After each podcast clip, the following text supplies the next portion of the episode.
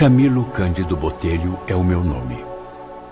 Tirei minha própria vida, suicidando-me aos 65 anos de idade e há mais de 50 habito o mundo espiritual. Uma longa espera, muito sofrimento, muito aprendizado. Agora retorno ao plano físico pela misericórdia da lei universal da reencarnação. Vou de novo nascer, crescer, passar por novas provações e, por fim, outra vez desencarnar. Se é justo esse ciclo, se é perfeito para toda a humanidade, não tenho ainda sabedoria suficiente para responder. O que sei mais do que nunca nesta fase final ou inicial de mais uma existência, é que ao menos uma missão eu cumpri. A de ajudar seres humanos contaminados pelas paixões mundanas, pela vaidade e pelo veneno das desilusões, a nunca desistir da vida, vencidos pela tentação do suicídio. Não conheci Camilo pessoalmente no plano material. Por volta de 1926, meu trabalho mediúnico dentro da doutrina espírita foi solicitado para uma missão desafiadora: o atendimento a espíritos suicidas. Almas perdidas em algum lugar do mundo invisível, entre a dor de uma vida insuportável e os horrores de uma morte premeditada. Uma vida interrompida antes do tempo. Médium de alta sensibilidade, essa jovem chamada Ivone do Amaral Pereira iria ajudar-me a empregar minha modesta experiência como escritor num trabalho realmente útil à humanidade. Seria uma nova obra, diferente de tudo o que eu havia escrito em minha existência terrestre. Um livro não destinado a agradar a críticos literários, mas a cumprir um dever sagrado. Páginas que falassem diretamente aos que sofrem. Palavras que contassem a verdade nua e crua sobre a sedução do abismo que arrasta o incauto para as profundezas da autodestruição. Maduro, sofrido, experiente na dor, pedi à moça que seu dom mediúnico falasse por mim. E que ela, ao psicografar, não só contasse minha história, mas que pintasse com tintas reais um quadro forte. Quanto mais horrenda a ferida exposta, maior o efeito sobre quem a vê. Ivone sabe de mim tanto quanto eu próprio sei. Eu morava em Lavras, sul de Minas Gerais. E muito jovem, já realizava sessões mediúnicas auxiliadas pela luz do irmão espiritual, Leon Denis. Certa noite, recebi dentre os numerosos espíritos de suicidas com os quais mantive intercâmbio, as primeiras palavras de um homem gentil e muito culto, o qual vinha saber no decorrer de seus depoimentos tratar-se de um dos maiores nomes da literatura portuguesa.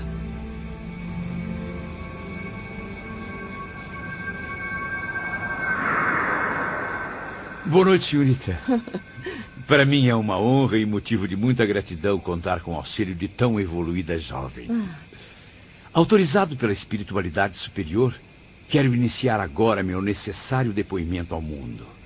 Minha vida terrestre e minha existência no além-túmulo serão aqui esmiuçadas, Ivone.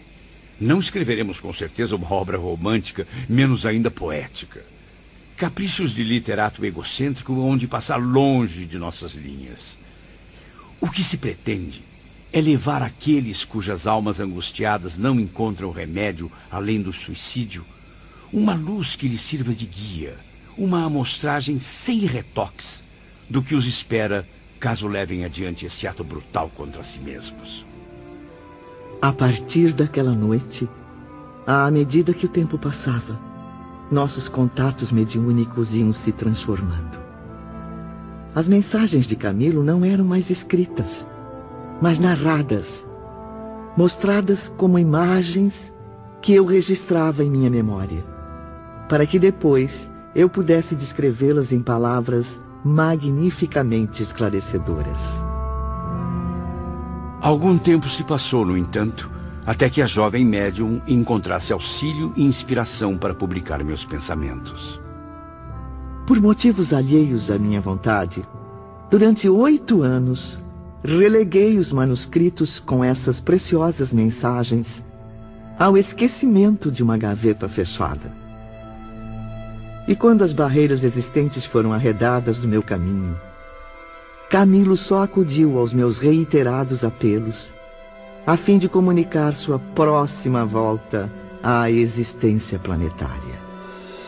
Encontrei-me então em uma situação difícil para redigir o trabalho, pois eu não era escritora, não me sobrando capacidade para, por mim mesma, tentar a experiência. Ivone orou, porém, durante oito anos, diariamente, sentindo no coração o ardor de uma chama viva de intuição, sugerindo que aguardasse o futuro, não destruindo os antigos manuscritos. Tenho as mais fortes razões para afirmar que a palavra dos Espíritos é cena viva e criadora, real, perfeita. Constitui também uma vibração do pensamento capaz de manter pela ação da vontade o que desejar.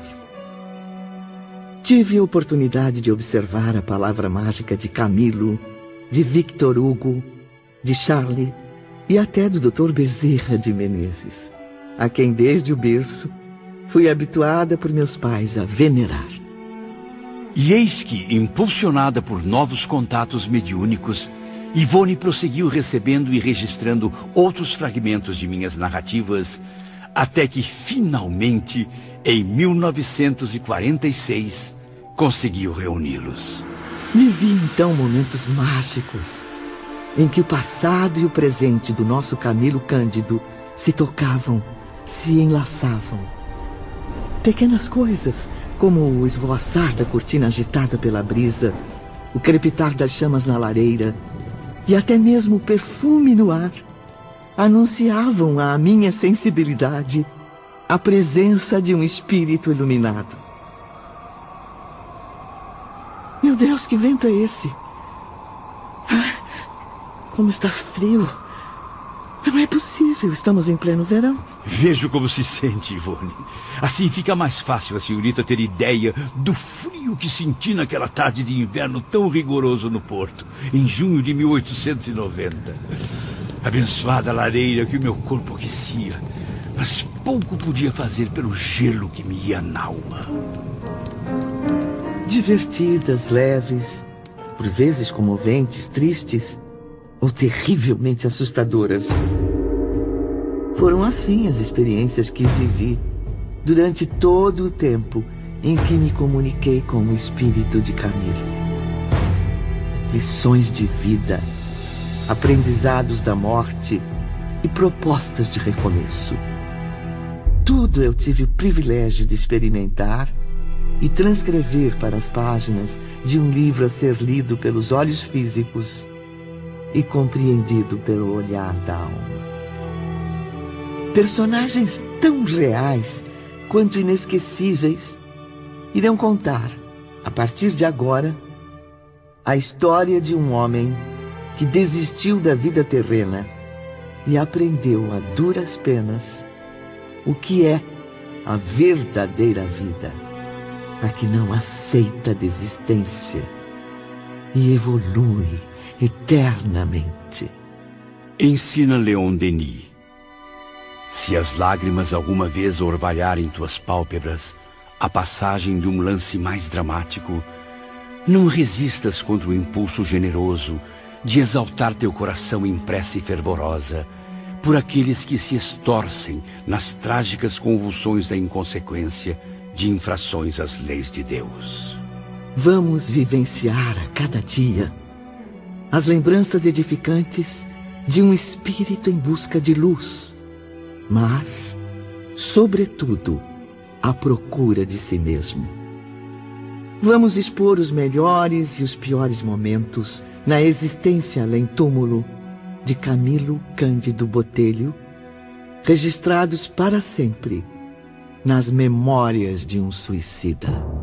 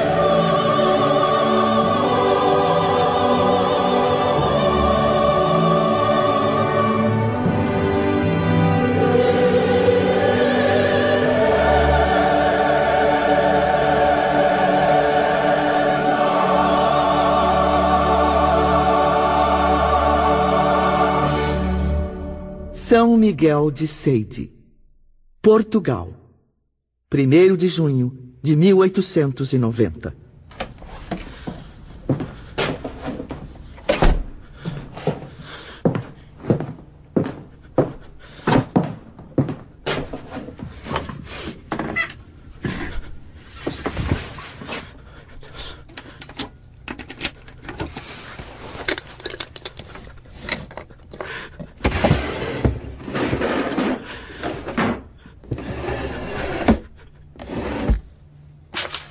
Malditos olhos que não veem!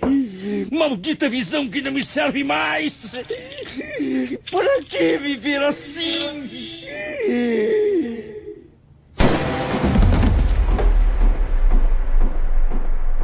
Dizem que no instante da morte, passa-se em poucos segundos o filme inteiro de nossa vida, numa espécie de tela da mente. Foi o que Camilo viu ao apertar o gatilho contra o ouvido direito.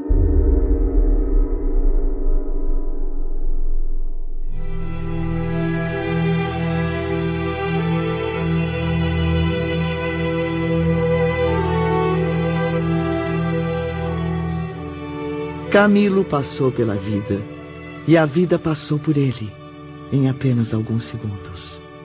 Segundos de alegrias e tristezas, sonhos e desilusões, encontros e desencontros, vida e morte. Cenas de uma história que não teve um final feliz, como na maioria dos filmes, mas um desfecho escolhido arbitrariamente por mais um personagem dentre tantos que decidiu cortar agressivamente o enredo da própria existência alterando os rumos de sua missão terrestre e desafiando as leis do Criador.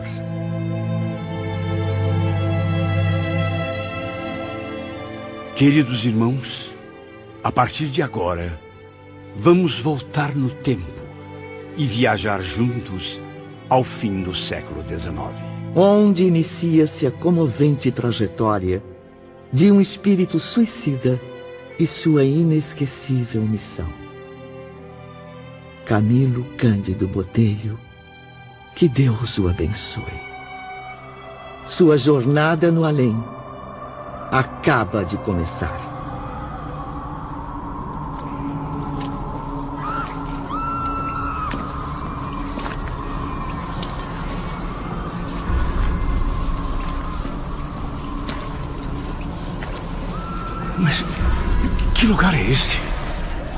Nunca me senti tão desorientado. Dias, talvez meses a vagar sem saber onde estava. E agora venho parar nesse pântano fétido e escuro.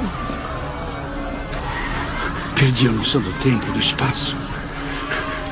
Meu Deus, como dói minha cabeça. O que aconteceu comigo? Não, não é real. Nunca presenciei vales tão profundos, sombras tão densas, cavernas tão sinistras. Onde está a paz, o conforto, a esperança? Só vejo miséria, desgraça, desespero.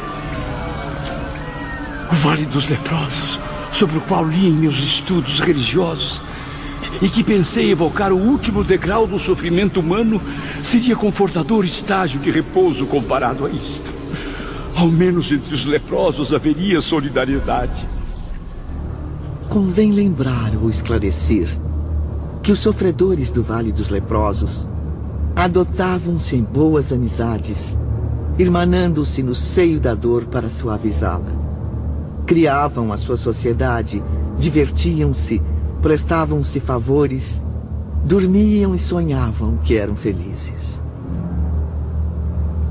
Mas na caverna onde padeci o martírio que me surpreendeu no além-túmulo, depois do suicídio, nada disso havia.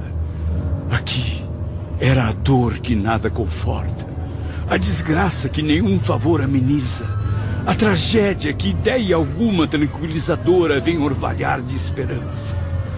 O que há é o choro convulso e inconsolável dos condenados que nunca se harmonizam o assombroso ranger de dentes da advertência prudente e sábia do mestre de Nazaré.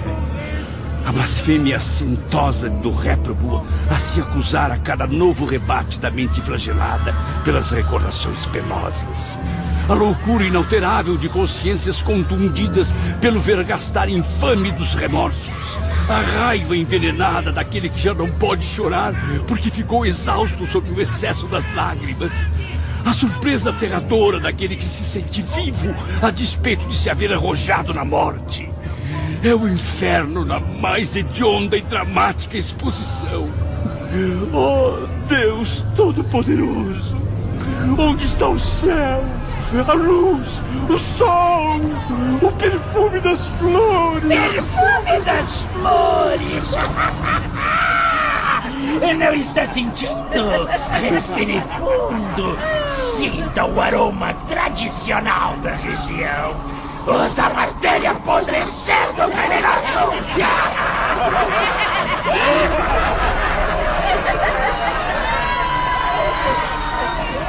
Você foi julgado e condenado a apodrecer neste limbo por toda a eternidade, suicida. Quem mandou tomar veneno? Não! Me perdoe! Eu não faço mais! Eu prometo! De onde vem tanto sangue? Deus, os meus pulsos! Meu sangue está jorrando! Socorro! Eu vou morrer!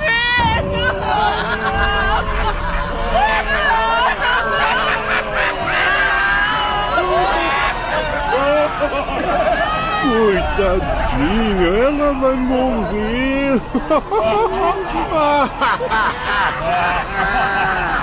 Vai mesmo enlouquecer quando descobrir que morrer para nós é impossível. Daqui ninguém escapa.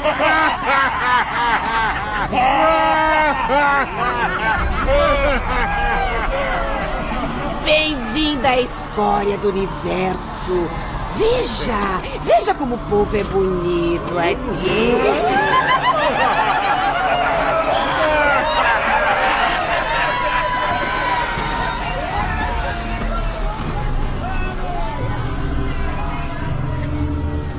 Janeiro de 1891. Seis meses após cometer suicídio, Camilo foi surpreendido com seu aprisionamento nessa região do mundo invisível. Quem ali temporariamente permanecia eram criminosos de todas as espécies. Falanges de suicidas arrastavam-se no turbilhão de desgraças em que se envolveram. Criaturas ainda presas às forças vitais do corpo. Figuras impressionantes, exibindo as medonhas consequências da autoviolência cometida. Eram portugueses, espanhóis, brasileiros, africanos de colônias portuguesas. Espíritos fartos da vida que não quiseram compreender. Aventureiros, jogando-se ao desconhecido. Loucos desfigurados, à procura de esquecimento e alívio nos abismos da morte. O além-túmulo, Ivone, está longe de ser a abstração que se imagina na Terra, ou as regiões paradisíacas fáceis de conquistar com algumas poucas fórmulas inexpressivas. Ele é, antes, simplesmente a vida real e o que encontramos ao penetrar suas regiões é vida. Vida intensa, Camilo. Sabiamente dividida em continentes e falanges, como a Terra, em nações e etnias. É no invisível, mais do que em mundos planetários, que as criaturas humanas colhem inspiração para os progressos que lentamente aplicam no orbe terrestre. Não os convidarei a crer, meus amigos. Não é assunto que se imponha à crença, simplesmente, mas ao raciocínio, ao exame, à investigação. O que desejo antes e acima de tudo é que se eximam de conhecer essa realidade através dos canais trevosos a que me expus cometendo suicídio por desconsiderar a advertência de que a morte nada mais é do que a verdadeira forma de existir. De outro modo, o que se poderia supor existir nas camadas invisíveis que contornam os mundos ou planetas, senão a matriz de tudo quanto neles se reflete? Negar o que se desconhece, por se não encontrar a altura de compreender o que se nega, é loucura incompatível com os dias atuais. O que conhece o homem, aliás, do próprio planeta onde tem renascido desde milênios? seu país, a sua capital, a sua aldeia, ou quando possui mais recursos, algumas nações vizinhas, cujos costumes se nivelam aos seus próprios. No próprio ar que respira, no solo onde pisa, o homem encontraria outros núcleos organizados de vida, obedecendo ao impulso inteligente e sábio de leis fundamentadas no pensamento divino que os aciona para o progresso, na conquista do mais perfeito. Assim sendo, habilite-se, caro ouvinte, você também, desenvolvendo os dons psíquicos que herdou de sua divina origem. Impulsione pensamento, vontade, ação, coração, através da espiritualidade superior e atingirá as esferas astrais que circundam a Terra. Mas a experiência horrível no Vale das Sombras tem me ensinado alguma coisa. Já percebo um pouco mais a minha nova realidade. Sou sim presidiário dessa infinita e nefasta cova do horror. Mas é estranho. Tenho certeza de que não estou sozinho.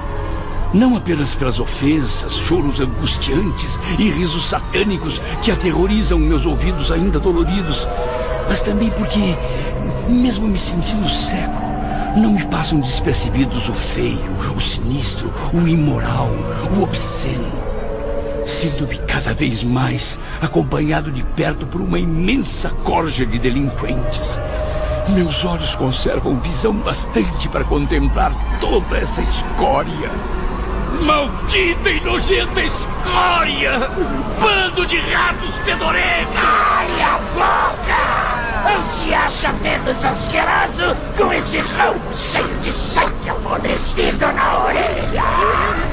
No mínimo, explodiu a cabeça depois de ter assassinado a esposa, apanhado em flagrante adultério com o vizinho. Eu vou te matar, seu verme!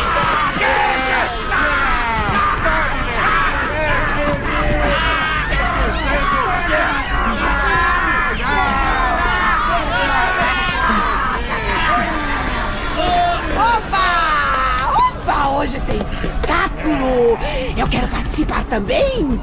Posso arrancar a outra orelha do portuguesinho traído? Isso é assunto pra homem!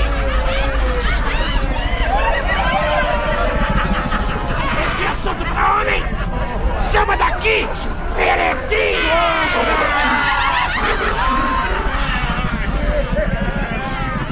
Fui torturado, apedrejado, humilhado, reduzido à condição mais deplorável que um ser humano poderia suportar.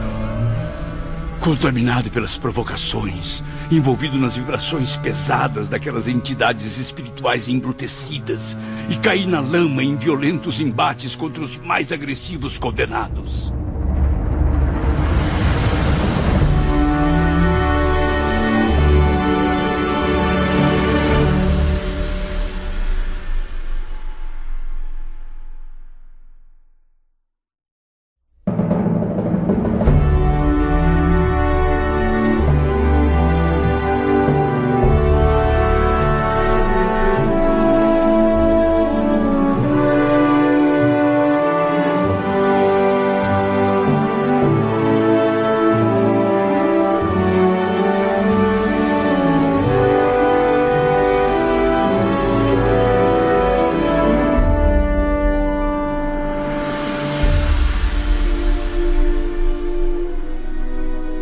Morte, antes que o espírito se oriente, gravitando para o verdadeiro lar espiritual que lhe cabe, será sempre necessário o estágio numa antecâmara, numa região onde configurações locais corresponderão aos estados vibratórios e mentais do recém-desencarnado. Aí se deterá até que se desfaça dos fluidos e forças vitais de que são impregnados todos os corpos materiais. Tais sejam o caráter, as ações praticadas, o gênero de vida, o gênero de morte que teve a entidade desencarnada, tais serão o tempo e a penúria no local descrito. Em se tratando de suicidas como eu, o caso assume proporções especiais, dolorosas e complexas. Estes demorarão geralmente o tempo que ainda lhes restava para a conclusão do compromisso da existência que prematuramente cortaram. Para esses infelizes, só um bálsamo existe: a prece das almas caridosas.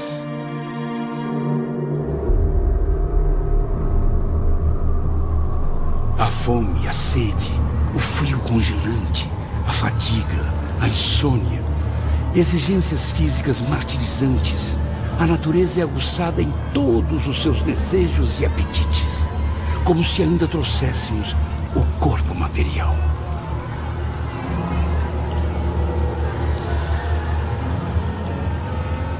Não sei mais se é dia ou noite. Talvez esteja aqui há apenas alguns minutos ou horas, quem sabe semanas, meses. A contagem racional do tempo para aqueles que, como eu, mergulharam neste abismo estacionou no momento exato em que tiramos nossas próprias vidas. Desde então só existe assombro, confusão, pensamentos traiçoeiros. Cada segundo pode parecer uma eternidade quando se está dominado pela ira daqueles ratos pestilentos. Ou, ao contrário, pode ser que um dia inteiro de certa tranquilidade passe em apenas segundos.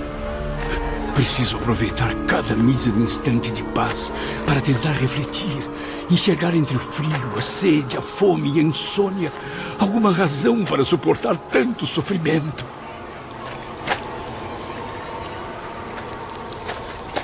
Quem está aí? Esta caverna é minha! Suba daqui! Eu não pretendo aparecer para você. Certamente eu iria assustá-lo. Se bem que, pelo pouco que eu vejo, sua figura também não é das mais atraentes. Deixe-me em paz, puxa asquerosa! Pobre coitado! ainda sonhando com as belezas da vida. Esqueça! Infeliz! Por aqui, nosso pensamento está morto, encarcerado nas amarguras que o cercarão para sempre. Por mais que queiramos, só conseguimos emitir vibrações negativas e odiosa! Não preciso de conselho algum! Meu Deus, meu Deus! Tenha misericórdia de mim! Deus! Que Deus! Aqui não se pode orar! Afinal, oração é um bem, um bálsamo, uma trégua, uma esperança. Quem neste pântano maldito, infestado de suicidas, é capaz de alcançar tamanha graça? Eu preciso ir. Eu preciso fugir daqui. Vou retornar ao porto, à minha casa. Voltar ao lar. Já tentei, mas será sempre em vão. Pode correr sem descanso! Idiota! Quando chegar ao limite, por mais que tente, correntes invisíveis como ímãs, poderosos, vão te atrair de volta a este refúgio sombrio, onde o céu são as sombras e o solo é o dejeto do universo! Corri como louco por entre vielas e becos sem saída, o sangue a jorrar do ferimento aberto no ouvido direito. Mesmo com minha parca visão, conseguia divisar cavernas, sempre cavernas, todas numeradas. Longos terrenos pantanosos, rodeados de muralhas de pedra e lava endurecida. Eu era um sepultado vivo nas profundezas de um pavoroso vulcão. Um labirinto onde todos se perdiam sem jamais encontrar a saída. Inúmeras vezes, o pobre suicida nem sabia mais retornar à caverna que lhe servia de casa. Caverna número 392. Ainda não havia passado por essa. Parece estar vazia. O buraco tem dono. Desinfete antes que te fure os olhos, invasor. A 393 também está ocupada. Reserva só na próxima encarnação. Eu quero sair daqui! Pelo amor de Deus! Eu preciso sair daqui! Socorro! Socorro! Alguém me ajude! Estão me consumindo! As mais violentas manifestações de terror aconteciam cada vez mais diante de Camilo e dos habitantes daqueles covis indescritíveis. Tudo o que os irmãos possam imaginar. Toda e qualquer cena horripilante mostrada em nossos piores pesadelos ficará muito aquém da realidade vivida nesses lugares. Como se espelhos obsessores perseguissem suas mentes, reproduzindo visões terríveis. Bicho! Insetos estão me atacando, devorando minhas vísceras! Socorro! Presenciei os outros e a mim mesmo, tendo nossos corpos lentamente consumidos por milhares, talvez milhões de vermes famintos, vorazes. Estou morrendo, mas continuo vivo para ver minha desgraça. Não, eu não posso morrer. Não posso morrer assim. Saiam! Saiam daqui, parasitas nojentos! Como dói, meu Deus. Perdão, perdão. Não consigo mais suportar. Socorro! Os malditos vermes estão dentro do meu ouvido! Misericórdia! Minha mãe! Mas de nada adiantava se debater. Afinal, a covardia de todos que ali estavam, a mesma que os havia induzido ao suicídio, os forçava a retroceder, presos a uma angustiante rotina em que continuavam se debatendo cada vez mais confusos, cada vez mais obsessivos e covardes. Ora, ora! O mau filho, a caverna torna! Só que agora o covil é meu. Só meu! Quem veio de Portugal perdeu o lugar. Aproveite que o vizinho aí ao lado saiu. E fiquem à vontade. Ele voltar. Maldita bruxa hedionda! Que seja para sempre culpada no Tribunal das Trevas! Ó, vivemos na plenitude das sombras. Mas sua condição é bem nítida, caro companheiro. Agora quem o julga sou eu. É privilégio de quem está aqui há mais tempo. Eu posso reunir quantos, quantas quiser e quando bem entender, para te açoitar até que perca os sentidos. Se é que ainda resta algum nessa cabecinha oca. E que moral tem para me julgar? Que poder possui para me ameaçar? Por acaso acredita que sinto medo de alguém que não aparece? Que permanece oculto na escuridão dessa toca repulsiva, sem coragem de me encarar? Bem sei que o jovem não fosse me convidar a entrar. Saia, saia! Saia daqui! Pelo amor de Deus! Te condeno a uma noite inteira de amor comigo! Olhe bem, não sou de se jogar fora! Sou! Espíritos da mais baixa classe do invisível, obsessores, os mesmos que haviam alimentado nas mentes daqueles condenados as sugestões para o suicídio, divertiam-se com as angústias dos habitantes dali, apresentando-se como essa entidade que acabou de aterrorizar Camilo. Sim, Ivone. Mostravam-se como seres medonhos, fantasmas impressionantes, criando e recriando cenas satânicas com as quais torturavam as mentes já poluídas de todos que ali estavam. Belas jovens que se suicidaram motivadas por amores não correspondidos eram agora violentadas, insultadas por tais obsessores que as escravizavam sob o pretexto de serem eles os imperadores das trevas. Imperadores, os quais, na verdade, não passavam de espíritos que também foram homens, mas que viveram no crime. Pervertidos, estupradores, traidores, ladrões, assassinos perversos, enfim, malfeitores que contaminaram e ainda contaminam o planeta Terra com suas injustiças. E que muitas vezes têm funerais pomposos e cerimônias solenes, mas que na existência espiritual se resumem à corja mais repugnante.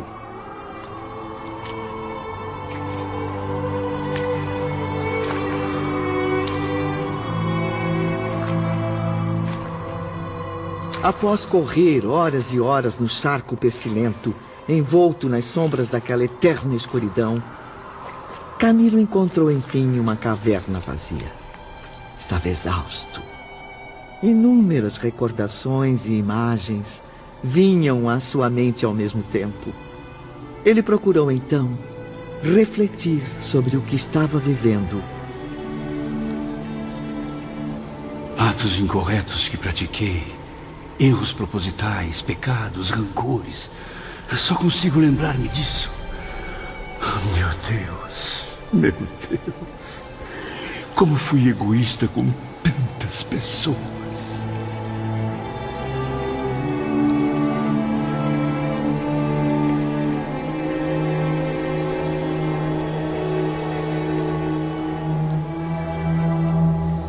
Infiel! Criminoso! Sua mulher morreu por sua causa. Sua causa! Pecador! Você está tendo o que merece. Mentiroso! Pecador! Traidor! Saiam daqui! Saiam daqui!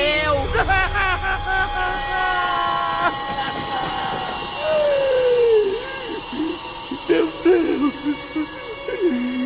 Tenha misericórdia de mim!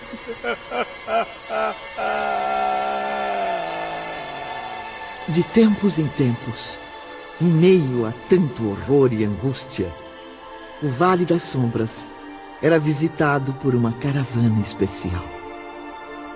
Embora parecesse aos olhos dos condenados um grupo de homens, eram na verdade espíritos materializados o suficiente para se tornarem percebidos à precária visão dos suicidas.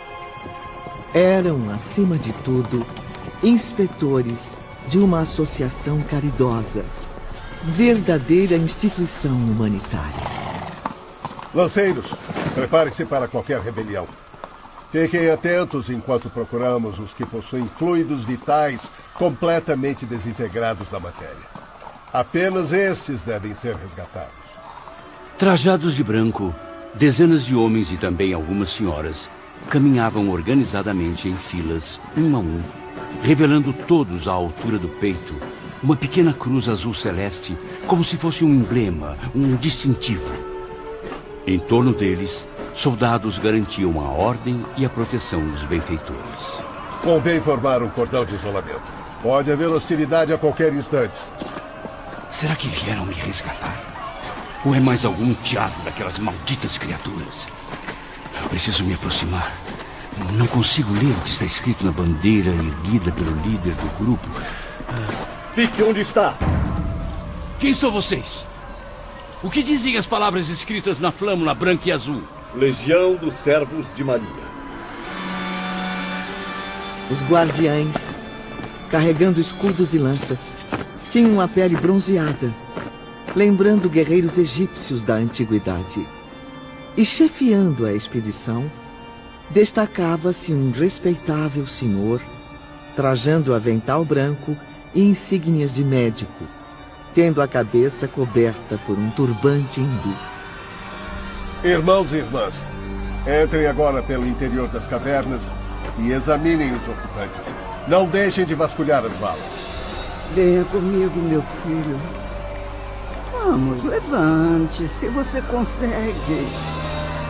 Como está, senhora? Força? É capaz de caminhar? Auxiliares, coloquem essa pobre mulher na maca. Por ali. Entrem naquele beco. Vamos. Temos muito o que fazer. Há pelo menos oito cavernas desabitadas, cujos nomes estão na lista. Me tirem daqui!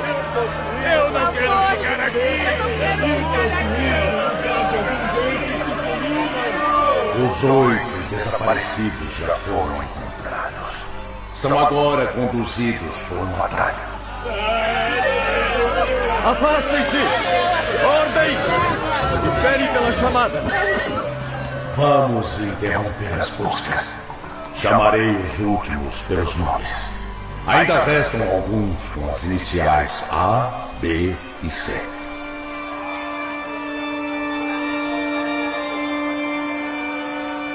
Camilo sentiu na alma dilacerada uma ponta de esperança, um fio de luz que pudesse, talvez, livrá-lo daquele martírio das trevas. Tentei então aproximar-me ao máximo do homem que poderia ser minha salvação. Mas aquela voz grave e dominante parecia vir do invisível, como se falasse pairando no ar. Deus Pai, perdoai-me. Concedei-me esse milagre em troca de meu arrependimento. E que meu nome esteja nesta lista. Alberto Martins. Amália Jorge. Ana Lúcia Cardoso. E a misteriosa voz, transmitida por intermédio de ondas delicadas e sensíveis do éter, seguiu pronunciando os nomes da última chamada para embarque rumo a uma possível salvação. Mesmo com a visão comprometida pelas sombras, pude notar que as macas, transportadas cuidadosamente, eram guardadas pelo cordão de isolamento e abrigadas no interior de veículos, dispostos em comboios. Os comboios eram compostos de pequenas diligências, presas umas às outras e completamente lacradas, o que impedia o passageiro de ver os locais por onde passava. Brancos, leves, construídos em materiais tão resistentes quanto delicados. Esses veículos eram puxados por formosos pares de cavalos, também brancos. Animais de beleza incomum, mas que infelizmente não podia ser admirada pela visão deturpada dos desgraçados que ali se aglomeravam no Vale dos Suicidas.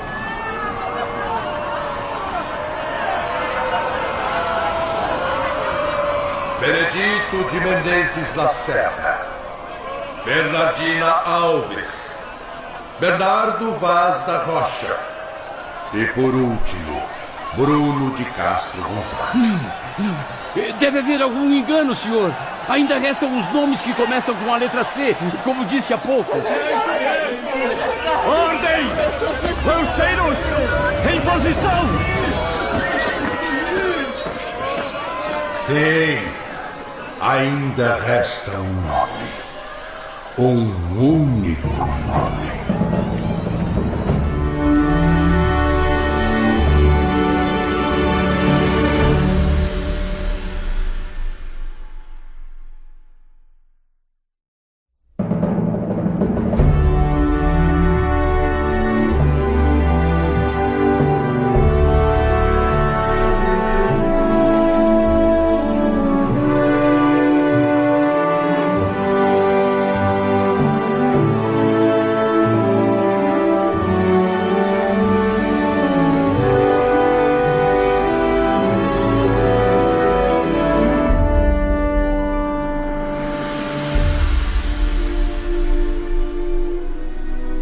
Se aglomeraram ao redor do cordão de isolamento. Alguns chegaram a se agredir fisicamente para ouvir com nitidez o último nome da lista. Lanceiros, contenham a massa antes que os comboios sejam invadidos. Revelem o nome de uma vez pelo céu. Acabem logo com esse martírio. Cláudio Gonçalves Sobrinho. Sou eu! Estou aqui! Eu estou aqui!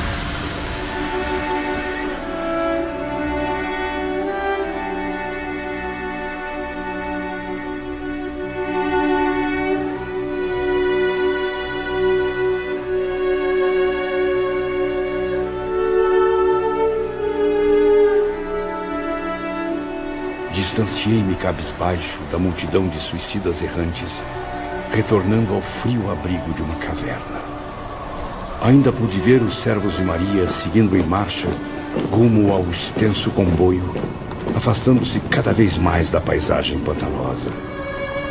Pesada solidão cercou novamente o sinistro povoado, enquanto alguns espíritos revoltados ainda tentavam invadir os veículos.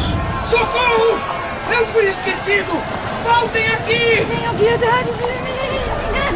Ah, onde está a compaixão dos servos de Maria? Ah! Deixem-me ir também! Eu exijo! Sou um homem importante e influente! Ordeno que me tirem daqui! Em vão os condenados suplicaram por justiça e ameaçaram os benfeitores que nada responderam. E se algum mais violento tentasse ingressar à força na carruagem, dezenas de lanceiros o fariam recuar.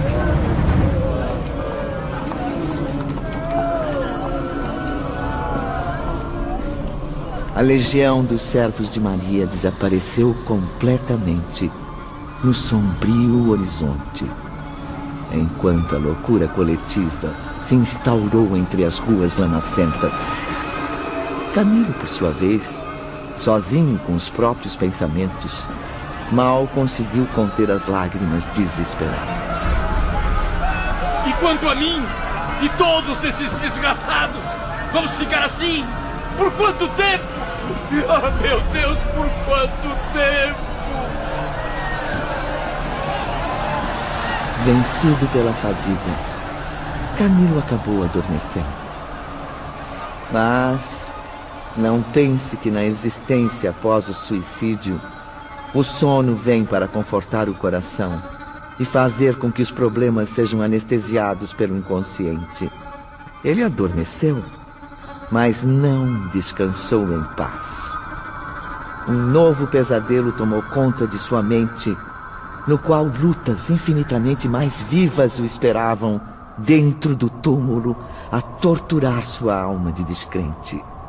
Agora, através do sonho, retornou às primeiras horas que se seguiram ao ato brutal do suicídio, revivendo com detalhes cruéis seus primeiros momentos de espírito desencarnado.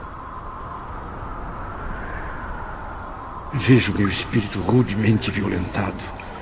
Parece que tive um colapso e desmaiei. Meus sentidos, minha razão paralisaram-se. É como se aquele tiro maldito que ainda ecoa em minha mente tivesse separado uma a uma as moléculas que constituem minha vida.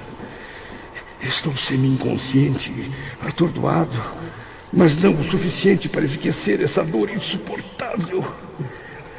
Pouco a pouco, sinto-me ressuscitando das trevas em que mergulhei meu espírito, após a terrível afronta que cometi diante das leis de Deus, com o suicídio.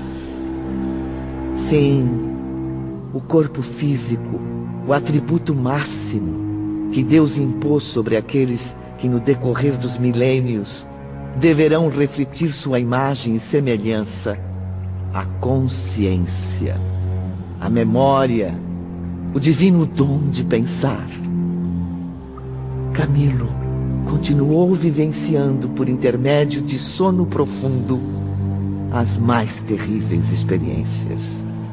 Uma indescritível sensação de frio, como se mantos de gelo envolvessem meu corpo, provoca-me um terrível mal-estar.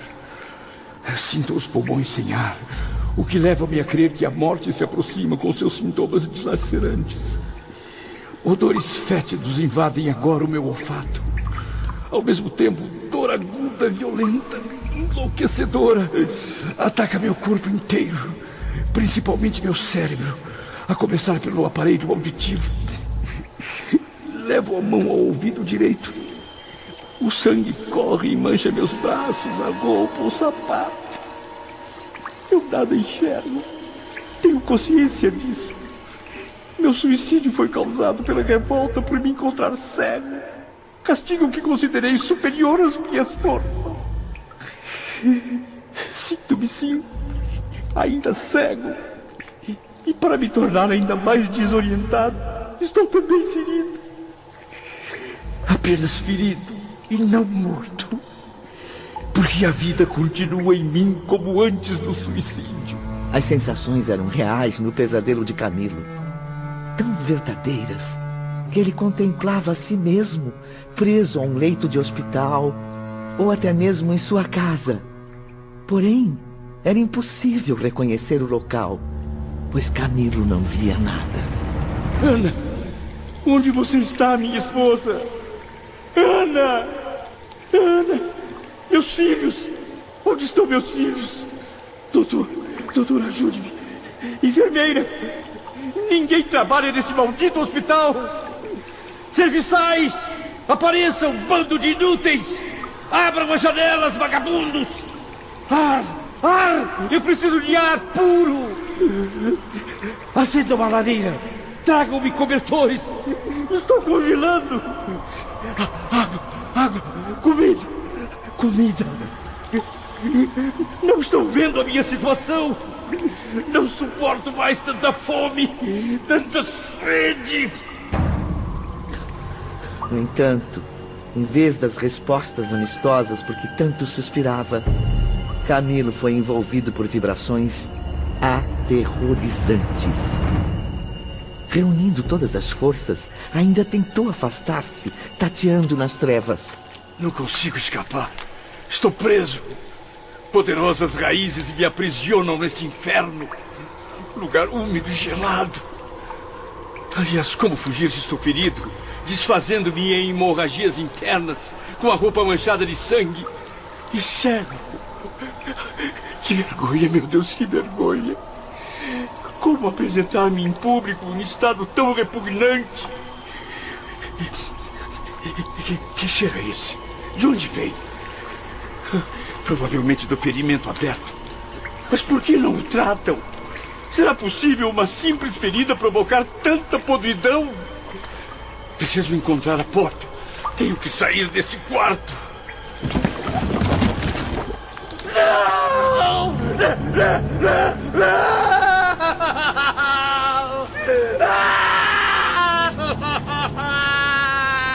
Camilo tropeçou em algo e, curvando-se para examinar o que era, descobriu que estava em meio a um monte de escombros, nada menos que destroços misturados à terra de uma cova recentemente fechada. Não pode ser. Estou. Estou num cemitério. Túmulos, milhares deles. Por que me encontro aqui? Não me lembro de como cheguei. E o que vim fazer aqui no cemitério sozinho, ferido, cansado? É lógico que tentei o suicídio, mas. Camilo mal concluiu suas ingênuas perguntas à consciência e viu a si próprio, como se estivesse à frente de um espelho, estirado num caixão. O corpo decomposto, morto dentro de uma sepultura. Uma misteriosa voz interior, então, esclareceu sua confusa memória. Não quiseste o suicídio? Pois agora o tens. Mas como pode ser se eu não morri? Sinto-me vivo. Por que então estou só, perdido na morada dos mortos? Aguento mais. Estou perdendo a razão. Eu tenho que escapar. Eu tenho que escapar. Eu quero morrer!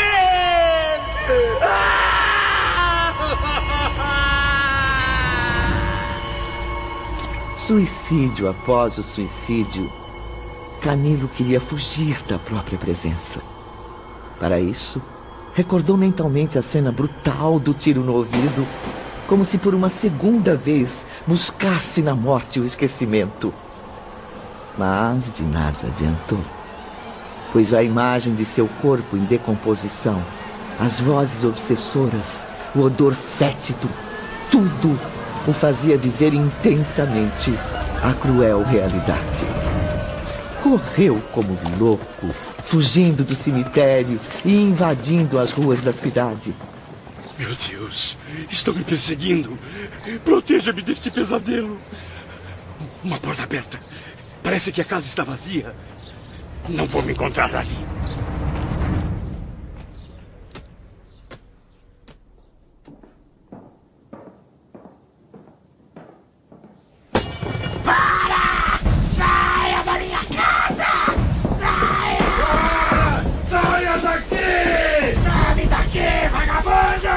Desapareça, criatura asquerosa!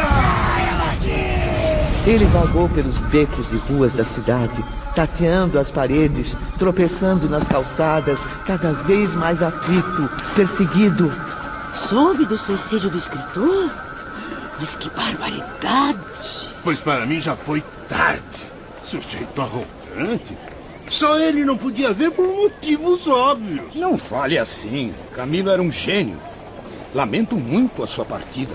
Ah, com os filhos desajustados que tinha, só mesmo um tiro na cabeça para aliviar. Que Deus o tenha. Enfim, cheguei à porta de casa. Ainda ouvia ao longe os estranhos comentários das pessoas nas ruas a respeito de minha pessoa. Ao entrar na sala, fiquei ainda mais confuso. Mas que bagunça! Meus objetos, meus livros, meus manuscritos, tudo fora do lugar. Ana! Onde você está, minha querida? Mas quem desarrumou minhas coisas? Só pode ser algum serviçal inútil. Vou demiti-lo sem perdão. Camilo sentiu-se estranho em sua própria casa. Procurou amigos, parentes. Todos, sem exceção, indiferentes. Fazendo pouco caso da desgraça em que me encontro. Vamos, acordem! Por acaso estão cegos como eu? Não enxergam o meu estado deplorável? Não sentem o mau cheiro das minhas entranhas? Olhem para mim! Vejam!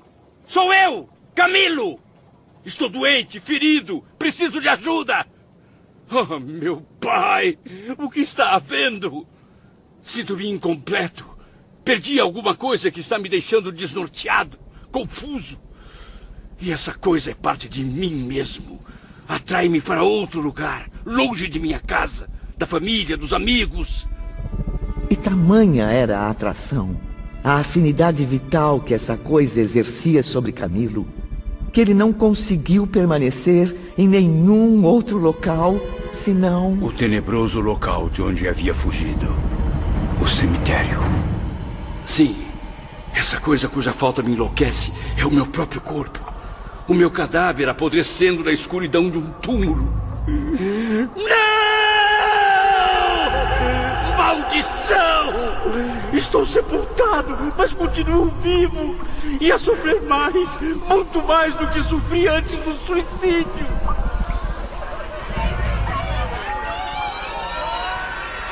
Camilo vagou sem rumo por cerca de dois meses, ligado ao corpo físico que apodrecia na morada dos mortos. Meu Deus, livrai-me de todos os males que aqui habitam. Que esses fantasmas errantes desapareçam para sempre. Suas vibrações estão torturando minha alma e meu corpo.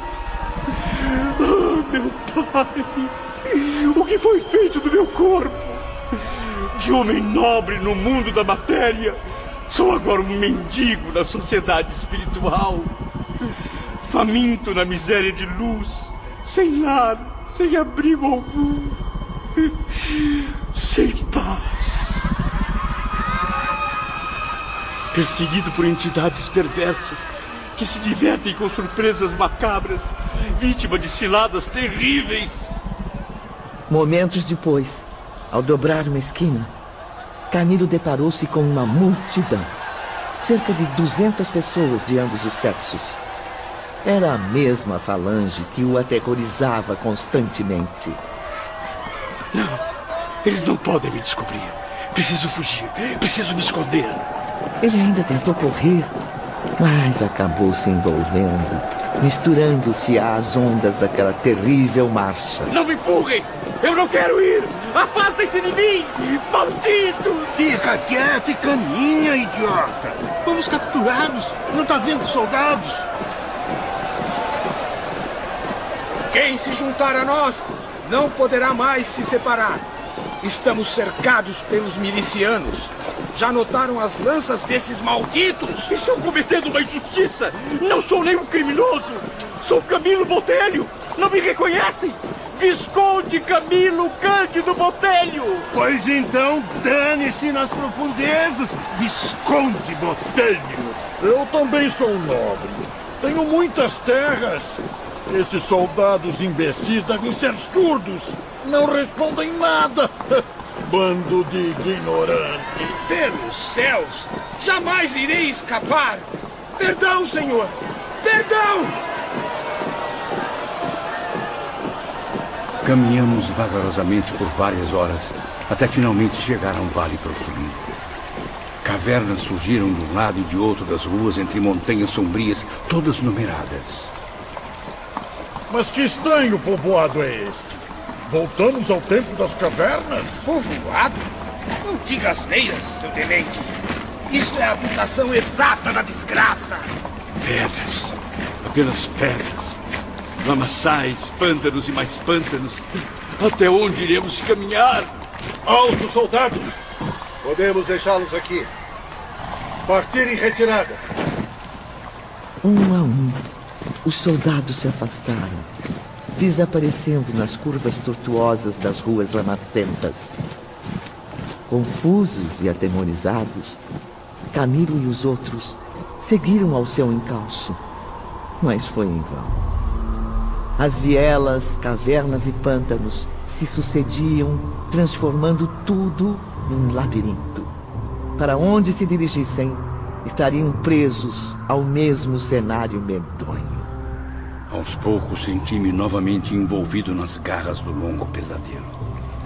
despertei no interior da caverna e percebi que sonhara apenas para esclarecer a mim mesmo.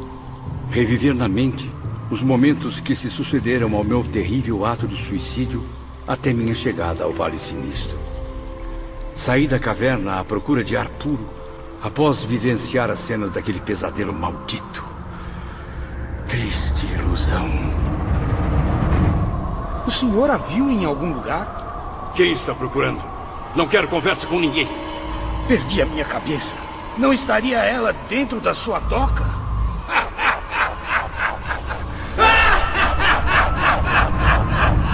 A cada instante, uma nova aparição assustadora.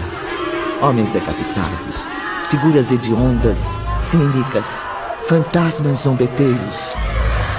Camilo ainda presenciou fisionomias amedrontadas, criaturas desfiguradas pela intensidade dos sofrimentos, corpos esquartejados que se movimentavam entre as sombras das trevas, pessoas que seriam irreconhecíveis até mesmo pelos familiares da terra.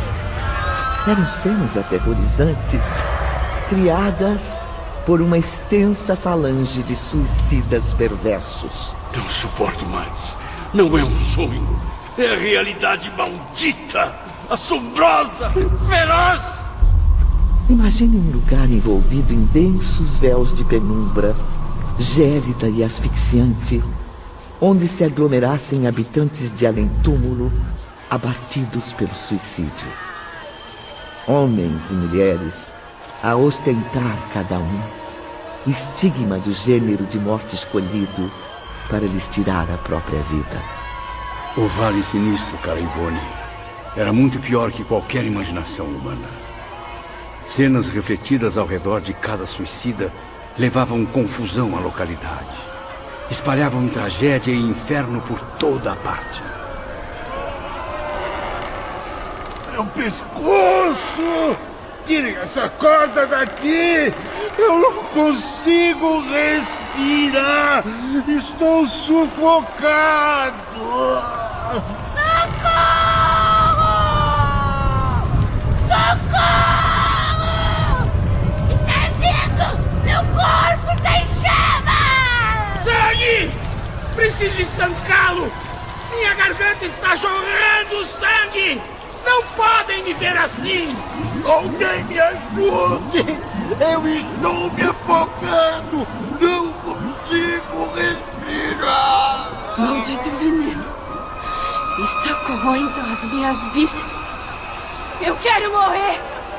Morrer de novo!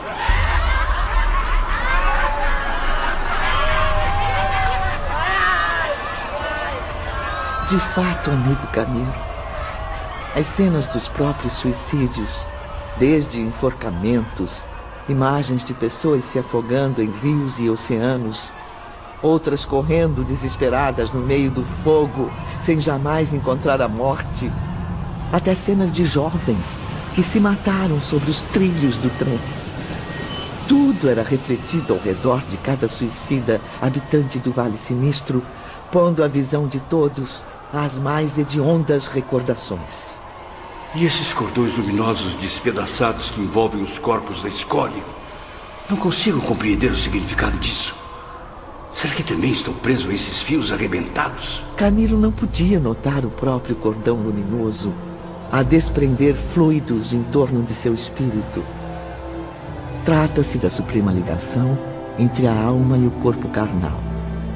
Com o suicídio, porém, uma vez partido e não desligado, rudemente arrancado, este cordão magnético produzirá grande parte dos desequilíbrios que todos ali estavam sofrendo.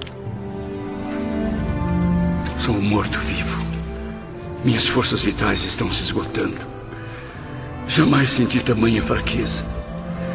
Não sei mais quanto tempo irei resistir. E percebo que todos também estão exaustos. Talvez seja por isso que não ouço mais os gritos, as lamentações. Preciso de repouso urgente. Parece que alguém está dormindo naquela caverna. São quatro. São quatro completamente desmaiados. Não irão notar minha entrada. Menos de 24 horas depois, o repouso dos habitantes do vale foi interrompido. Camilo despertou assustado, junto dos demais suicidas que ocupavam a mesma caverna. Deus do céu! Serão os servos de Maria? E que diferença faz?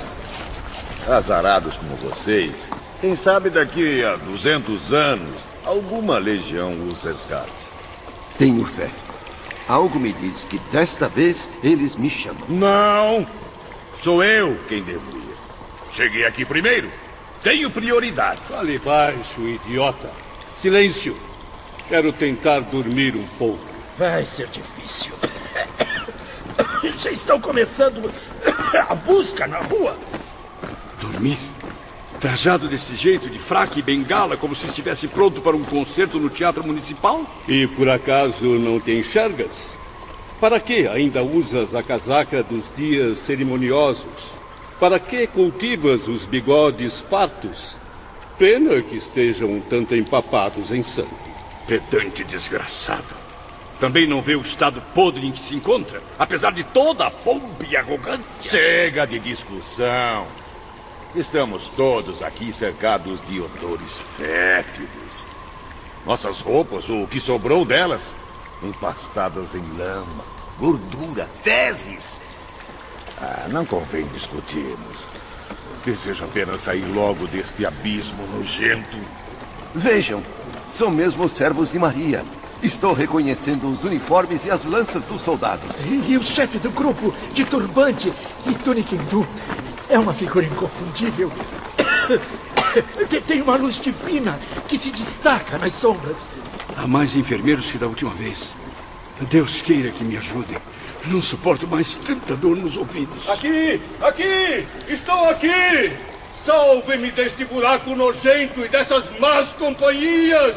Socorro! Para trás! Espere pela chamada dos que serão recolhidos.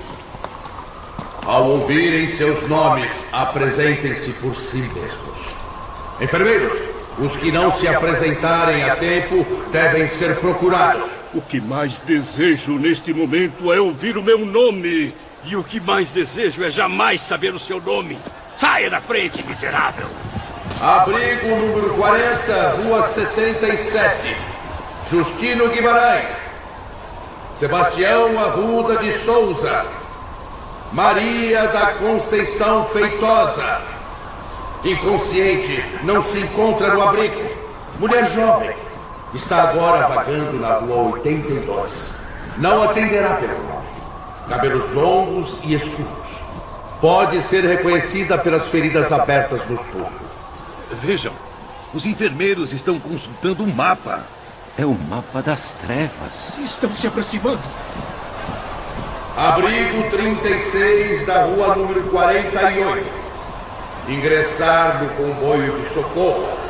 Atenção! Belarmino de Queiroz e Souza. Eu sabia! Tinha certeza de que seria chamado. Até nunca mais, malditos!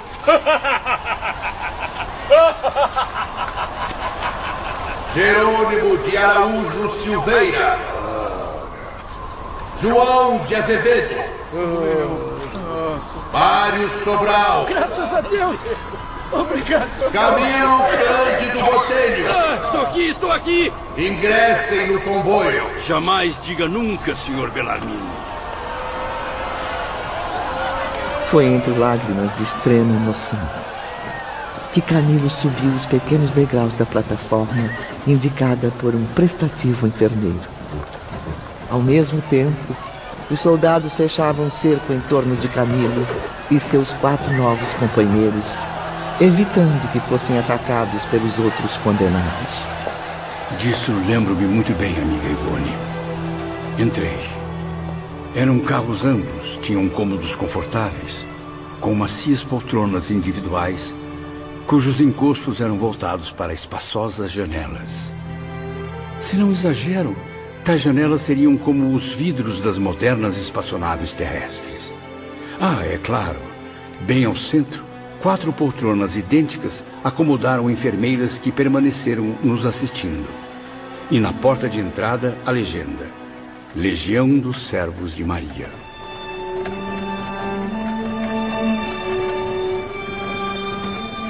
Não pude conter as lágrimas ao sentir o leve movimento do comboio, que oscilou suavemente num silencioso balanço. Não deem ouvidos a essas almas desesperadas. Convém repousarem agora, meus filhos. A viagem será longa. Não fosse o mau cheiro exalado pelos três, eu conseguiria dormir o sono de uma criança. Pois ainda está em tempo, Sr. Belarmino. Caso prefira respirar ar fresco, basta tirar-se para fora. Se quiser ajuda, eu posso empurrá-lo. Não será necessário. Eu creio que nosso companheiro, trajado de modo tão aristocrático, não é tão ignorante quanto nos obriga a acreditar. Para que desavenças agora que estamos salvos, meus amigos? Somos todos conterrâneos, filhos da mesma pátria portuguesa. Então, se bem falam a minha língua, convém calarem as bocas. Já que não posso evitar o mau cheiro, ao menos poupem meus ouvidos das suas asneiras. Enfermeira, tenho muita sede. Em breve serviremos água e alimentos a todos. Descansem. Estaremos aqui vigiando e orando conforme determina o nosso divino Mestre Jesus. O comboio afastava-se cada vez mais. Aos poucos, as nuvens cinzentas iam se dissipando aos olhos torturados de Camilo e seus companheiros. Olhos corrompidos durante anos pela mais suplicante das cegueiras, a da consciência culpada.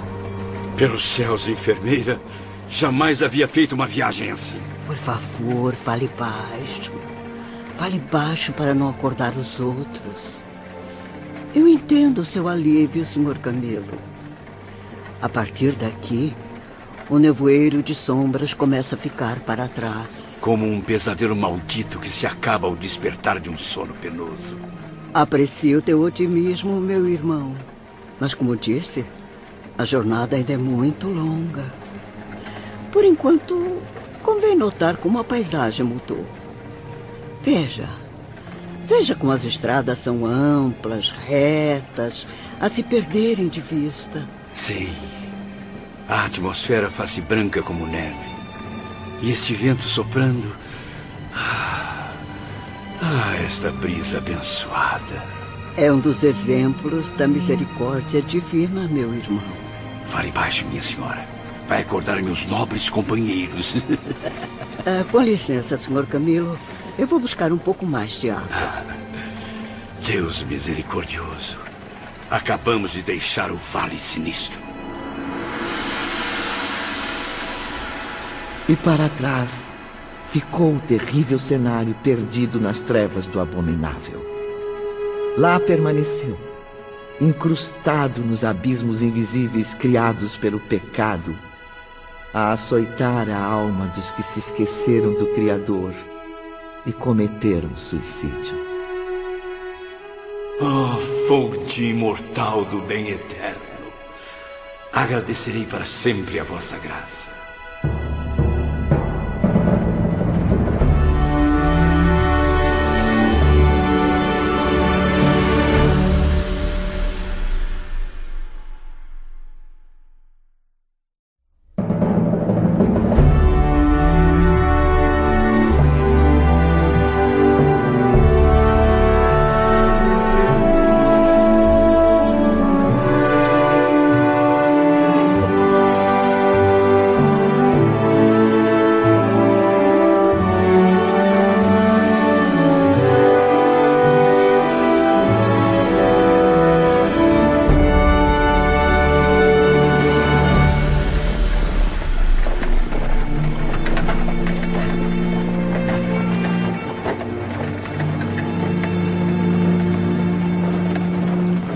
Depois de serem tirados do vale sinistro e de marcharem por um bom tempo, Camilo e os demais espíritos suicidas puderam distinguir no horizonte ainda afastado uma imponente fortaleza.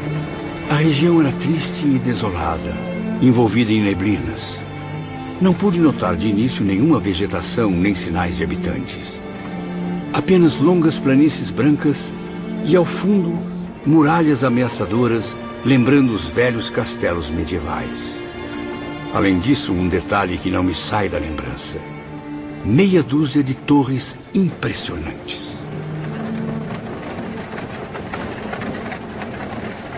Mal posso acreditar que cheguei. Não vejo a hora de tomar um bom banho e ser devidamente atendido pelos médicos. O que será que nos espera além dessas estranhas fronteiras? Seja como for, quero apenas ficar sozinho. Nesta fortaleza apavorante? Não duraria um só segundo. Morreria pela segunda vez, dominado pelos mesmos motivos: medo e covardia. Ora, deixe-me em paz.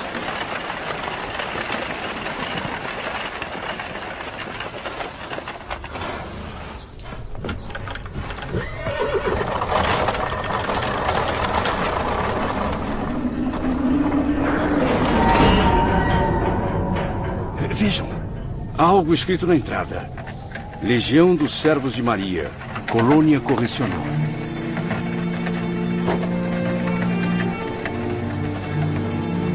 Ao entrar, notaram a presença de numerosos militares.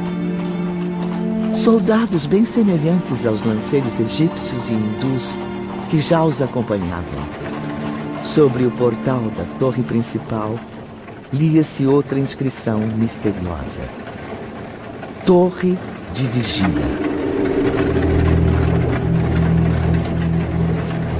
A angústia tomou conta dos pensamentos de Camilo. Onde estamos? Voltaremos a Portugal? Viajaremos através de algum país desconhecido? Jamais vi em toda a Europa fortaleza tão nobre quanto esta. Qual será a finalidade de sua existência? E agora, ao entrar na cidade, tudo torna-se ainda mais estranho. Há um intenso movimento de pessoas. A neve cobre a paisagem, mas incrível.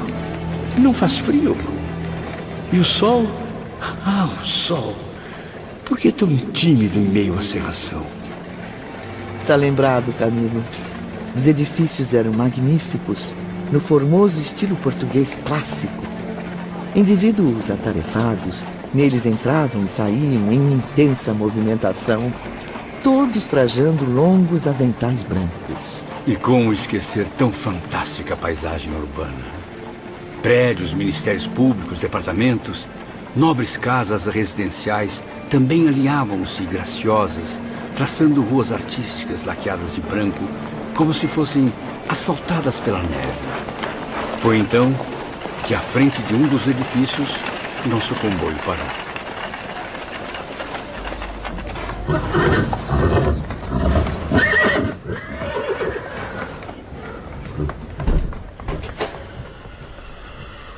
Podem descer e encaminhar-se ao pátio central.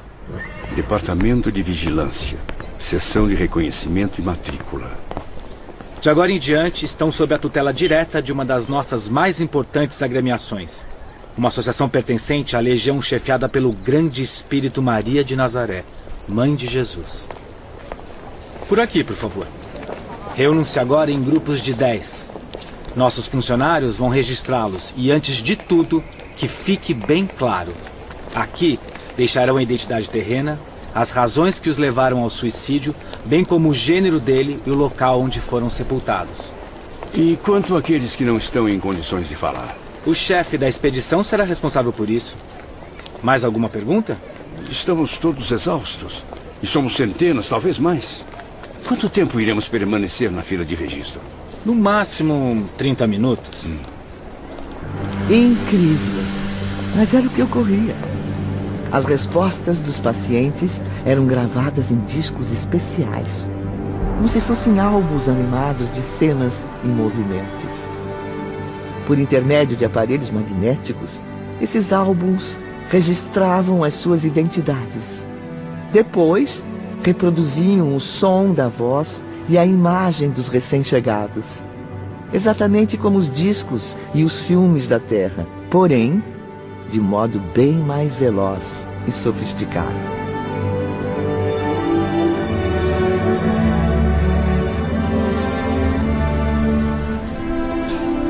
Minutos depois já estávamos todos, ainda em grupos de dez, retornando dos gabinetes. Naquele instante, lembrei-me de que durante muito tempo perdemos de vista as mulheres que conosco haviam chegado. Não adianta procurar ao redor, Visconde Camilo. Elas se foram, todas, inclusive as prestativas enfermeiras. Os regulamentos impõem a necessidade de separar as mulheres de seus companheiros de desventura. Logo à chegada e imediatamente após a matrícula, todas estarão sob os cuidados de nossas funcionárias. Apenas enfermeiros homens? Nem tudo é perfeito. É uma das leis mais importantes da colônia correcional, Sr. Camilo. Desde que aqui ingressam, todos os homens são separados do elemento feminino. Agora, queiram acompanhar-me até as viaturas.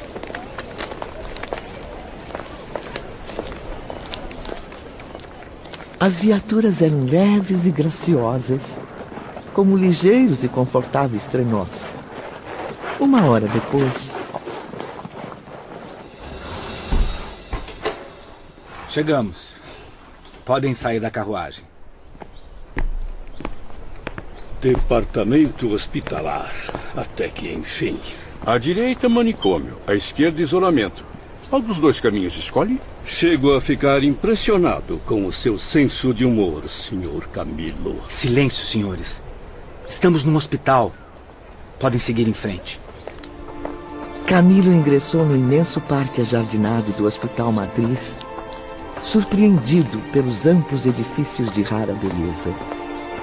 Seus pensamentos refletiram naquele momento as vibrações emanadas pelo frondoso recanto. Louvada seja Maria de Nazaré. Para quem, como eu, angustiado e desprezível, procede do vale sinistro, esse lugar é a suprema esperança de redenção. Como podem notar, ao contrário do manicômio e do isolamento, não há muros nesse hospital. Apenas as árvores e as rosas são as suas barreiras naturais. Por ali, por favor. Acompanhem-me pelas escadas, senhores. Dois jovens atenciosos com trajes indianos receberam Camilo e seus companheiros. Muito bem. Estão entregues. Boa sorte a todos. Que Deus os abençoe. Obrigado, instrutor. Amigos, meu nome é Romeu. Este é Alceste. Somos assistentes do diretor do departamento. Vamos entrar? Organizem-se novamente em grupos. Dez à direita, dez à esquerda. Vamos levá-los aos seus dormitórios. Mal posso acreditar. Lençóis limpos, um leito confortável, vista para o jardim.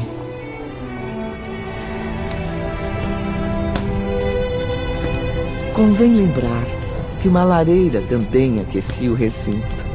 E acima dela, suspenso na parede, um quadro fascinante e luminoso da Virgem de Nazaré, pintado em estilo e cores jamais vistos na Terra. Acredito que agora, mais do que nunca, todos queiram tomar um bom banho e vestir novas roupas. Estou certo? Ah, sim, claro. Depois do banho, todos nós, trajados com vestuário hospitalar, fomos alimentados nos próprios leitos. Uh, tomem logo o caldo antes que esfrie, meus amigos. Minha nossa! Sinto o sabor da sopa de legumes que mamãe fazia. Quanta modéstia para um visconde.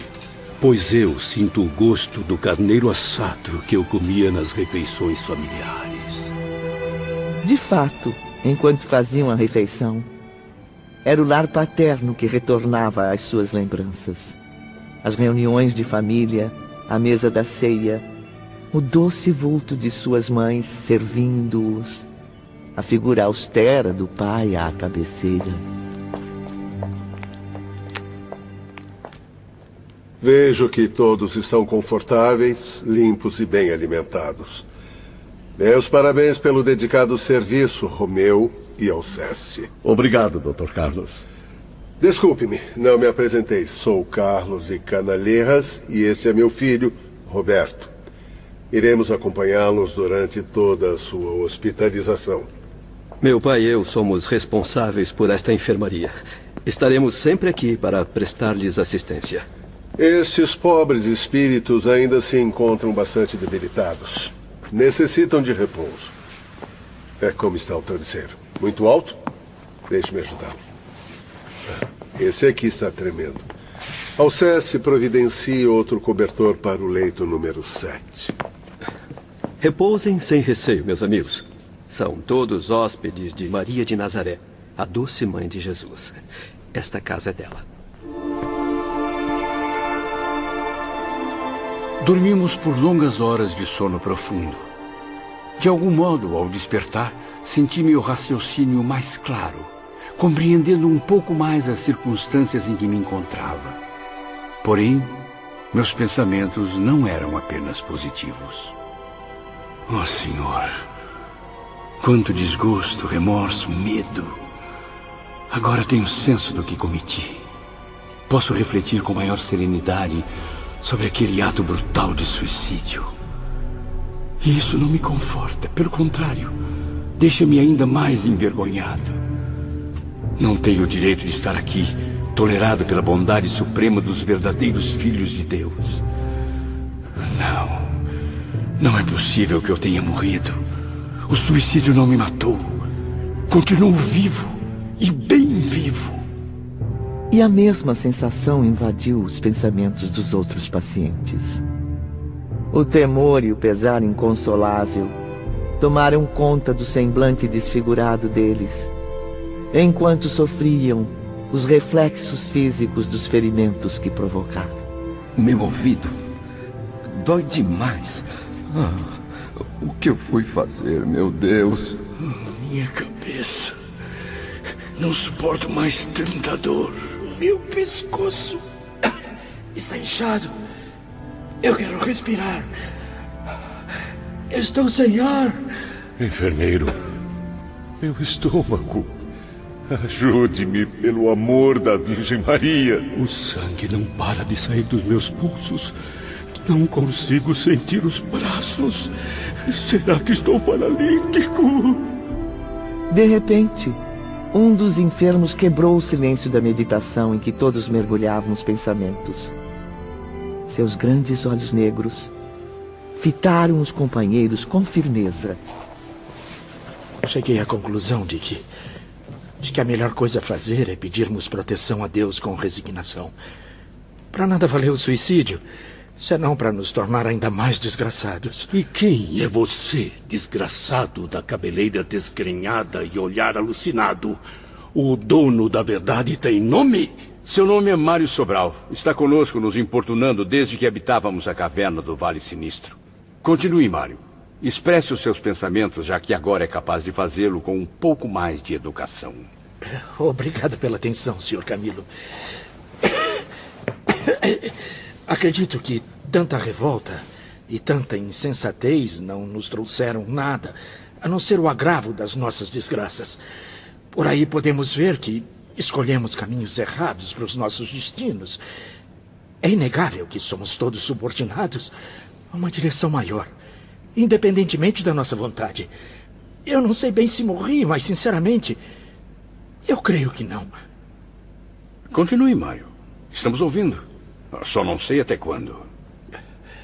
A senhora, minha mãe, era uma pessoa simples, humilde, de poucas letras, mas devota à crença e ao respeito a Deus.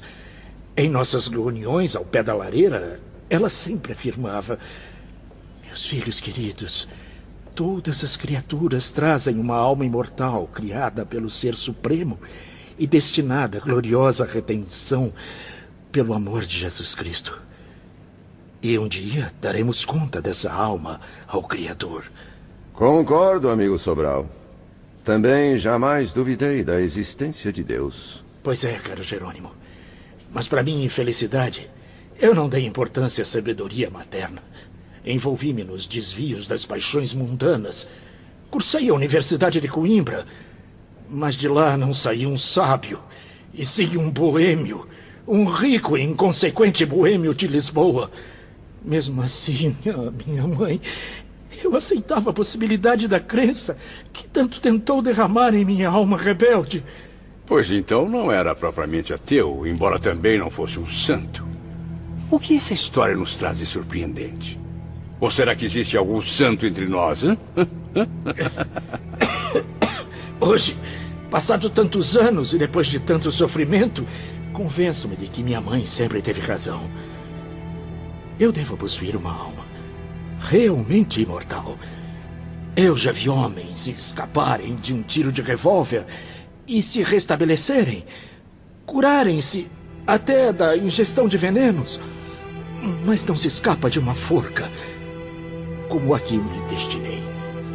E se eu estou aqui, e se sofri tudo quanto eu sofri sem conseguir destruir dentro de mim as forças da vida, porque eu sou imortal. Também tenho a mesma crença. Admiro a lógica dos seus pensamentos, Mário. Jerônimo, o que mais compartilhava das ideias de Mário, era um português de bigodes fartos. Sujeito impaciente, pretensioso, o mais revoltado de todos. Por obra do destino, era também meu vizinho de leito. Seu ferimento no ouvido direito, sangrando constantemente, me causava infinito mal-estar. Quanto mais prestava atenção em sua figura, mais lembrava-me de que eu tinha uma ferida idêntica, o que era torturante. E se eu sou imortal, caros amigos, é porque eu possuo uma alma. Isso sim faz sentido. O corpo humano não é imortal, pois ele se consome no túmulo. E se eu possuo uma alma dotada da virtude da imortalidade, é porque ela proveio de Deus, que foi e será sempre eterno. Perdoa-me. Perdoa-me, o senhor insiste. Minha mãe dizia a verdade.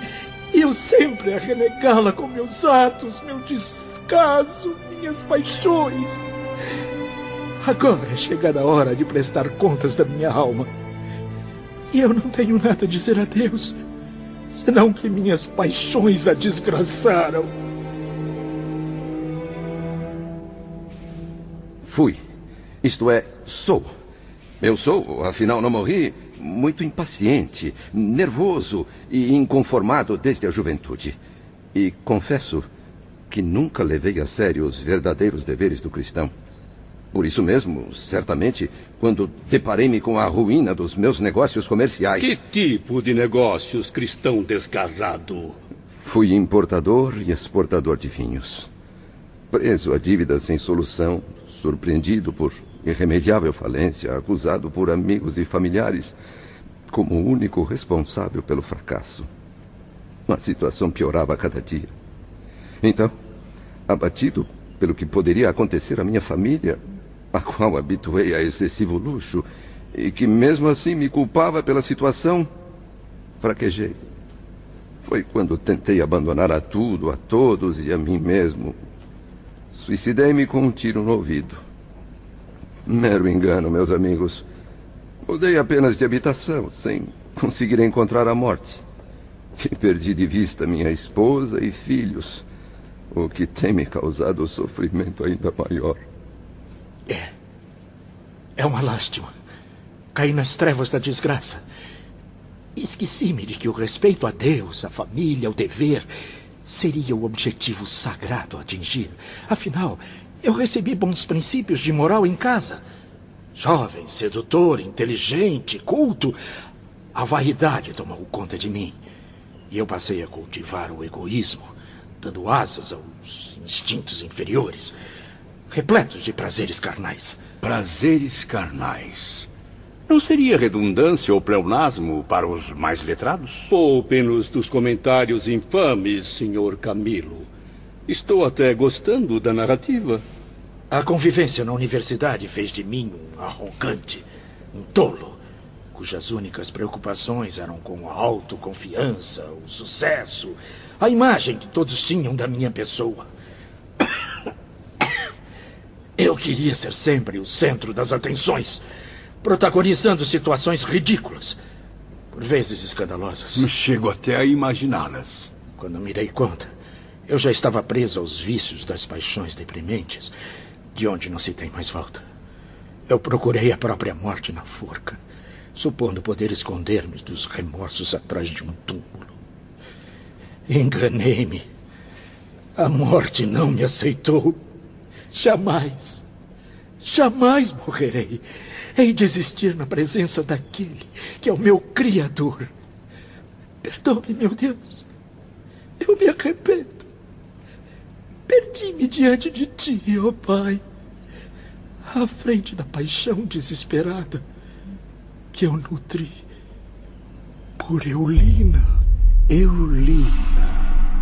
Enfim, uma personagem feminina. Quem era ou ainda é Eulina, caro Mário Sobral? Mário então passou a reviver com intensidade os momentos finais de sua existência terrestre. Ele voltou no tempo, como se a última cena de sua vida passasse à frente de seus olhos e dos demais enfermos, que permaneciam atentos, curiosos. Eulina! Hã? Eulina! Você não vale sequer o pão que eu forneço para matar sua fome! Mário, como entrou aqui? Mesmo assim eu te amo acima de todas as conveniências, até mesmo da própria honra! Mulher falsa! Malvada! Toma! Toma! Alguém me ajude! Mas eu consegui ser pior. Casado com uma esposa nobre, digna, pai de três inocentes criancinhas, a quem devo amor e proteção. Eu abandonei a todos por você, Eulina. Ah, Eulina, como você é linda! Afaste-se! Saia daqui, Mário! Você não me ama. E depois de me envolver, explorar meu dinheiro e meu coração, abandonou-me na miséria, na ingratidão. Trocou-me por aquele brasileiro, seu compatriota, que a seduziu. Sim, um homem muito mais rico poderoso. Alguém que pode me oferecer muito mais do que suas migalhas. Eu não posso te perder. Eulina, se quiser, eu rastejo os seus pés, Eulina. Suma! Suma daqui! Desapareça da minha vida! Eu nunca te amei e jamais vou te amar! Tenha menos compaixão. Volte para mim. Nós podemos fazer as pazes. Impossível. Eu estou de malas prontas para o Brasil. Não, Eulina. Não faça isso comigo. Você não pode ser de mais ninguém. De mais ninguém. Eu te mato. Eu te mato, Eulina. Está me sufocando, Mário. Agora. Não consigo. Eu não consigo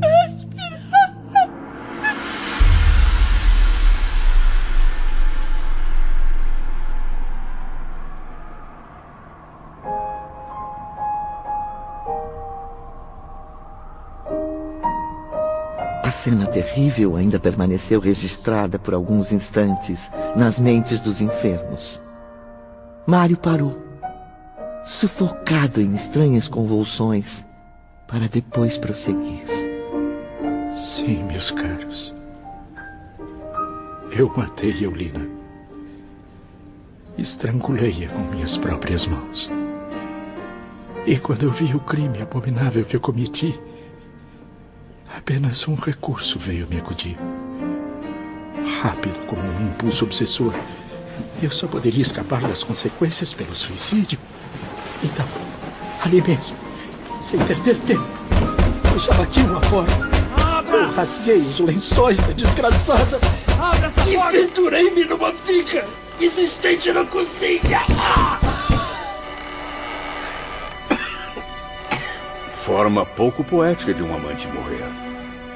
Mas e quanto a Vossa Excelência, senhor professor Belarmino de Queiroz, que desejou morrer de forma tão elegante?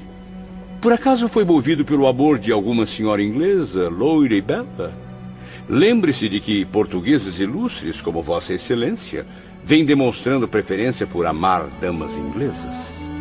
Ah, meu amigo Camilo, que temperamento difícil. Sempre que houvesse oportunidade, ridicularizava, ofendia Belarmino com suas indiretas, por vezes até diretas demais. O elegante doutor português, honorificado por várias universidades, era alto e muito magro, homem rico, viajado, professor de dialética, filosofia e matemática, falava diversas línguas. E isso irritava Camilo, que o via como orgulhoso e prepotente. Não fui jamais dado a namoros. Para que amar, constituir família, contribuindo para lançar à vida outros desgraçados? Minhas convicções convenceram-me de que o amor era apenas uma secreção do cérebro. Fui sim um estudioso. Assim sendo, não me sobravam horas para cultivar amor pelas damas inglesas ou portuguesas. Estudava para esquecer que um dia também me perderia no vácuo. Fui um infeliz, como toda a humanidade assim o é. Desculpe-me, Sr. Belarmino, mas isso é um absurdo.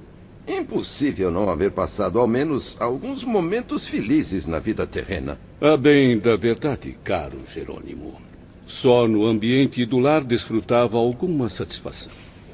Agarrei-me ao lar quanto possível junto à minha mãe, que partilhava de minhas ideias. Portanto, Visconde Botelho, o motivo da minha tentativa de suicídio, como vê, não foi desgosto amoroso. Foi a perda da saúde. Fui sempre fisicamente debilitado, franzino, um triste sonhador.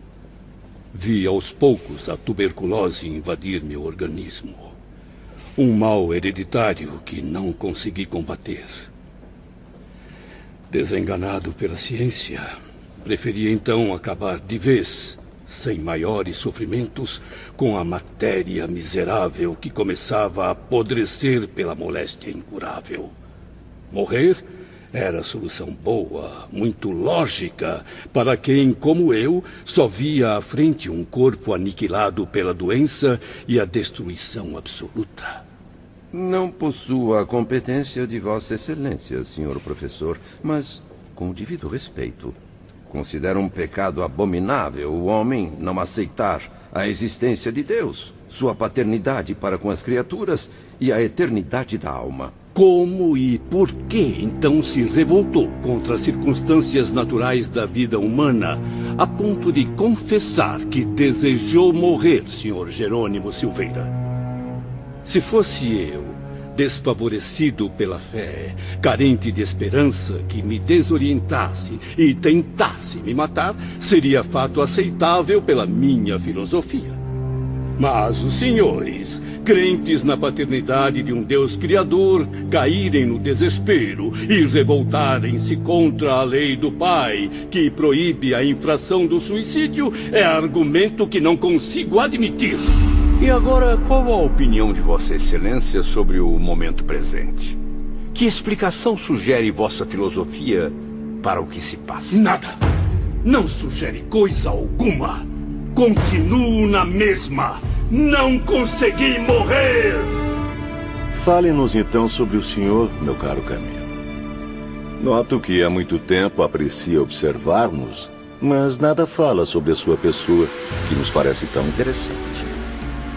Vamos, ilustre romancista, velho boêmio do Porto.